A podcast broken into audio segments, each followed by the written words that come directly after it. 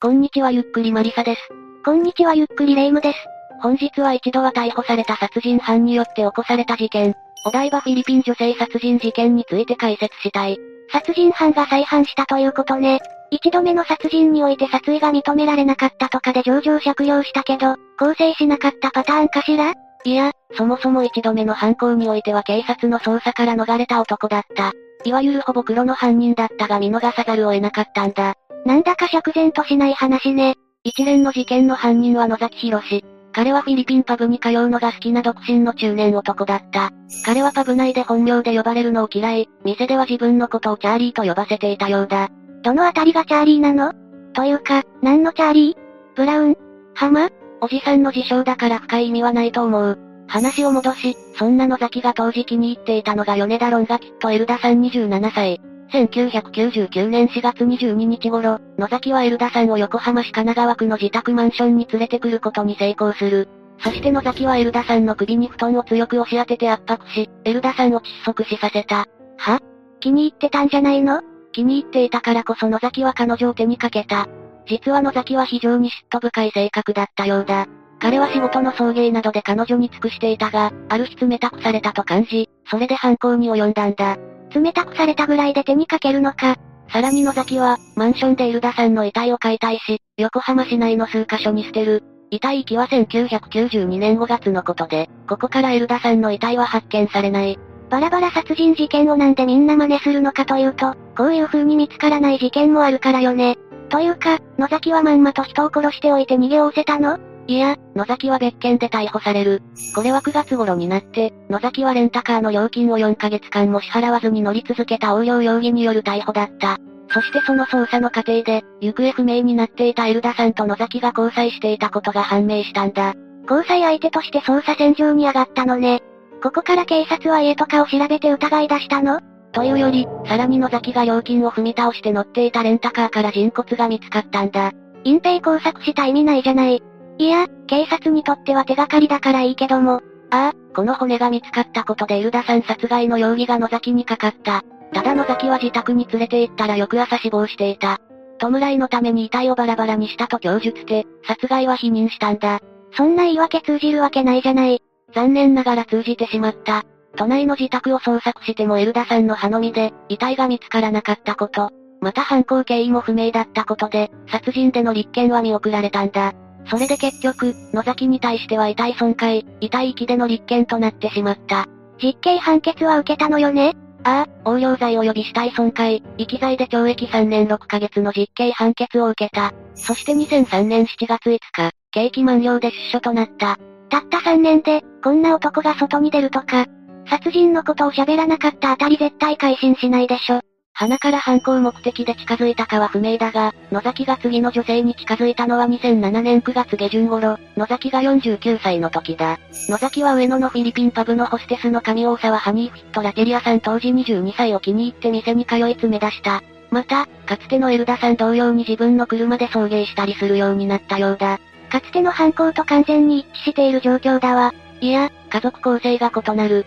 実はラテリアさんは、前の交際相手との間に生まれた幼い息子や自分の友人と3人で暮らしていたんだ。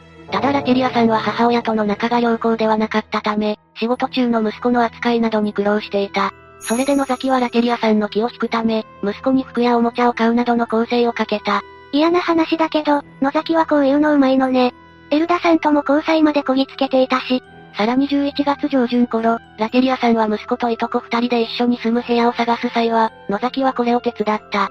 その甲斐あってか、野崎はその際に家賃や敷金礼金の一部を負担することを条件に同居することを提案されたんだ。いきなり同居か。結構親密だったのね。ただこれはラテリアさんが住もうとしていたマンションが、お台場の家賃が25万円以上するものであることも関係がある。信頼はある程度していたのだろうが、金銭面を当てにしていたところもあるだろう。それで野崎は車を処分していた金をその資金に充て、12月下旬にはマンションにラテリアさんとそのいとこ二人の計4人で同居するようになる。後に生活が落ち着くと、ラテリアさんの長男も合流し5人で生活をするようになった。家賃は4人で折半として6万円。お台場で暮らすのならば破格の値段ね。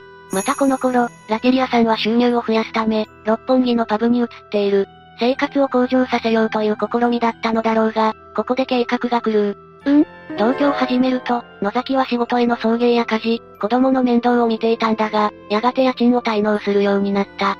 そのため、ラテリアさんとの口論が絶えなくなったそうだ。また一説によると彼女が他の客や友達、家族の話をすると、嫉妬して暴力を振るっていたそうだ。やっぱり全然構成してなかったのね。決定的だったのは2008年4月3日夕方のことだ。野崎は出勤しようとしたラテリアさんに声をかけたが無視されたそうだ。それでこのことに野崎はカッとなり、ラテリアさんの首を絞めて殺害してしまう。また考察。しかも他の人がいる家でやったのか。それで野崎は前の殺人の時と同じように、ラテリアさんの遺体をバラバラにした。その際野崎は、遺体の血抜きに洗濯機の脱水機能を使用したという。洗濯機？いや、もう聞きたくないわ。しかし午後8時頃、出勤してこないラテリアさんを心配したいとこが、様子を見に部屋に入ってきた。いとこは玄関を入るなり生臭さを感じた。そしてリビングに入ると目に入ったのが野崎がラテリアさんの遺体の一部を腕に抱えている姿だった。マジで最悪だわ。この人は大丈夫だったの？ああ、身の危険を感じたいとこはとっさに部屋から逃げ出した。そしてそのまま警察に通報した結果、事件発覚となったんだ。それで午後10時頃、駆けつけた捜査員が紙袋に入った遺体の一部を確認する。野崎は逃げたのね。ああ、野崎はラテリアさんの遺体をスーツケースに詰めて逃亡していた。だが犯行から3日後の4月6日夜に埼玉県川口市の路上で手首を切って自殺を図ったんだ。幸い野崎はすぐに発見され、救急搬送されたようだ。またこの時、ラテリアさんの遺体が浜松町駅のコインロッカーにあるというメモを救急隊員に渡したために、遺体発見に繋がった。もう関連したのかしら？それはわからない。だが4月11日、野崎の供述に基づき捜査したところ、現場近くの運河から頭部などを発見。さらに4月26日には栃木県那須町のホテル跡地からも、遺体の一部が発見された。それで4月28日、捜査本部は野崎をラテリアさん殺害容疑で再逮捕したんだ。エルダさんの時同様に逃げられた可能性もあったから、実は危なかったかもしれないわね。あ、でも野崎が殺人犯として逮捕されたのなら、過去のエルダさんの事件についても再調査されるんじゃないの？無論その後、警視庁は最初の殺人事件の被害者エルダさんについても野崎を追及している。そこで野崎からエルダさんの遺体を、横浜の運河に捨てたと自供を取ることができた。そして6月に横浜港運河を捜索したところ、運河の底から多数の骨片が発見されたんだ。ようやくエルダさんを見つけることができたのね。いや、実はこの遺体は DNA 型鑑定の結果、エルダさんとは別人と判明したんだ。は？え？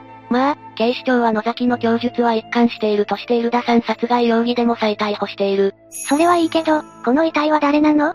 残念ながら、そこまではわからない。今は野崎が二人の女性を全く同じ手段で手にかけたということだけだ。そうはっきり言われるとだんだんと野崎が恐ろしくなってくるわね。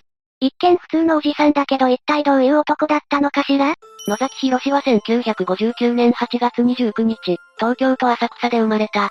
父親は百貨店に勤めていたそうだ。父親の職業は百貨店店員ということだけど、野崎は結構遊んでるわね。資産家家庭だったりするの？いやごく一般的な中流家庭だよ。友達は少なく、結婚もしてないため、金をパブが酔いにつぎ込んでいただけだ。野崎の経歴についての情報はないが、逮捕時に元コンサルタント会社役員と報道されている。また怪しいけど金回りが良さそうな名乗りを。でもこれも女性を口説くためかしら？野崎の口説き方だが、パブでは目立つ方じゃないようだ。強いて言うならチャーリーという名乗りぐらいだろう。また気に入ったホステスには君は僕のプリンセスだと口説いていたというが、異常というほどでもない。お金がありそうな素振りで相手に近づくのが、あえて言うならば野崎の手口なのかもしれない。でも1回目の逮捕の時からレンタカーをお金を払わず使ったりと、実際は社会的に成功している感じはしないわね。うーん、女性を手に入れるために嘘をつくことを厭わない。サイコパス的な人間なのかしら？嘘をつくことに抵抗がない人間というより、どうにも一貫性がない人間のように思える。これは裁判で野崎が見せた振る舞いからも伺える。裁判か、合計二人の犯行ということだけどどうなったの ?2009 年7月23日の初公判で、野崎は起訴事実を全面的に認めた。ここにはエルダさんの殺害も含まれる。しかし弁護人は1999年の事件について、野崎は死刑になりたいがため虚偽の報告をしていると述べた。それで殺人について無罪を主張したんだ。死刑になりたいがために、弁護士の指示を無視したの？これだけならそう思えるが、7月30日の第3回公判で、野崎は1999年の事件について一点、殺害した覚えはないと起訴内容を否認、朝起きたら亡くなっていたと犯行を否認し出す。本当に一貫性がないわね。野崎は法廷の外でも尻滅裂な言動を繰り返していた。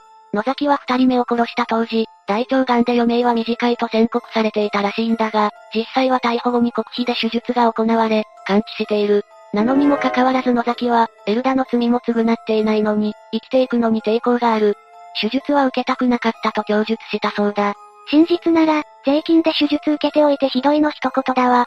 取り調べ当時、手術してほしいという書面を書いているので、受けたくなかったは野崎の嘘だろう。また野崎は手術の際にも注文をつけている。これは医師から人工肛門になる可能性を指摘されたんだが、それは絶対に嫌。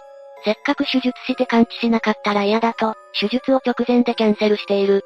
最終的には全身麻酔などの細かい注文をつけて手術を受け、完治したんだ。生きていくための手術を受けておいて、死刑を望むとか、とにかく一貫性がないわね。二人殺害だから極刑はあり得るけど、どうなるのかしら？検察側は野崎に対し1999年の殺人で無期懲役、2008年の殺人、死体損壊、遺棄で死刑を求刑している。うん？別々なの？二人の殺害に対して求刑するのかと思ったわ。1999年のエルダさん殺害事件については、2000年に死体損壊、遺棄罪で実刑判決が確定している。このことから、複数の罪を合わせて刑を課す併合罪は適用できず、事件ごとに起訴されることになったんだ。また最終意見陳述で野崎は全ての事件について罪を認める。嘘偽りはないとに女性の殺害を認めている。結局、殺害自体は認めたのね。それで判決は？一審では、ラテリアさんの事件に関して無期懲役、エルダさんの事件に関して懲役14年の判決が下った。前科ありで一人殺害ならそうなるのか。野崎的には死刑を回避できて万々歳といった感じでしょうね。いや死刑は回避できたわけだが、野崎は死刑になりたくて控訴した。そして希望通り、控訴審ではラテリアさんの事件で死刑、エルダさんの事件で懲役14年判決となったんだ。手術こそしたけど、結局死刑になりたかったということでいい？わからない。というのも、野崎は死刑判決の後、今度は減刑を求めて上告したんだ。は？ぁ、あ、だが2012年12月14日の判決公判で、最高裁は弁護側の上告を棄却したため、野崎の死刑が確定した。この時の判決は第二審の判決を支持した死刑と、懲役14年が下っている。なんだか最後まで野崎に振り回されたわね。いや、さらにここからも野崎に振り回される。死刑囚となった野崎は、東京拘置所に収監されたんだが、8年後の2020年12月13日に慢性腎不全のため病死した。重病の後だからあり得るけど、刑を受けずに死亡したのね。でもこればっかりは納得しがたいけど仕方ない面もあるわよ。実態は単なる病死ではない。野崎は2018年に腎機能が悪化し、人工透析を受け始めたんだが、人工血管の血流が2020年11月頃から悪くなり、透析治療を行っていた。そして2020年12月になると、野崎は抗生剤の治療や人工透析を拒否するようになり、13日に死亡した。死刑囚でありながら多少なりとも自分の意思で死を選べたということ。でも、うーん。人工透析を拒否すると死亡前は非常に苦しいらしい。野崎は死ぬ前は相当な苦痛を味わったのは事実だろう。さて事件の解説としては以上だ。野崎はあんまり聡明な印象はなかったんだけど、一回は殺人による起訴を逃れたのよね。車に骨があっても、痛い息で済むというのが釈然としないわ。ちゃっかり国費で手術までしているのだから、悪知恵は働いたのだろう。あの一貫性のない裁判での主張も何らかの戦略だったのかもしれない。まあ、今となってはわからないことだが。本当に最後まで釈然としない事件だわ。最後になりますが被害に遭われた方に哀悼の意を表します。最後までご視聴ありがとうございました。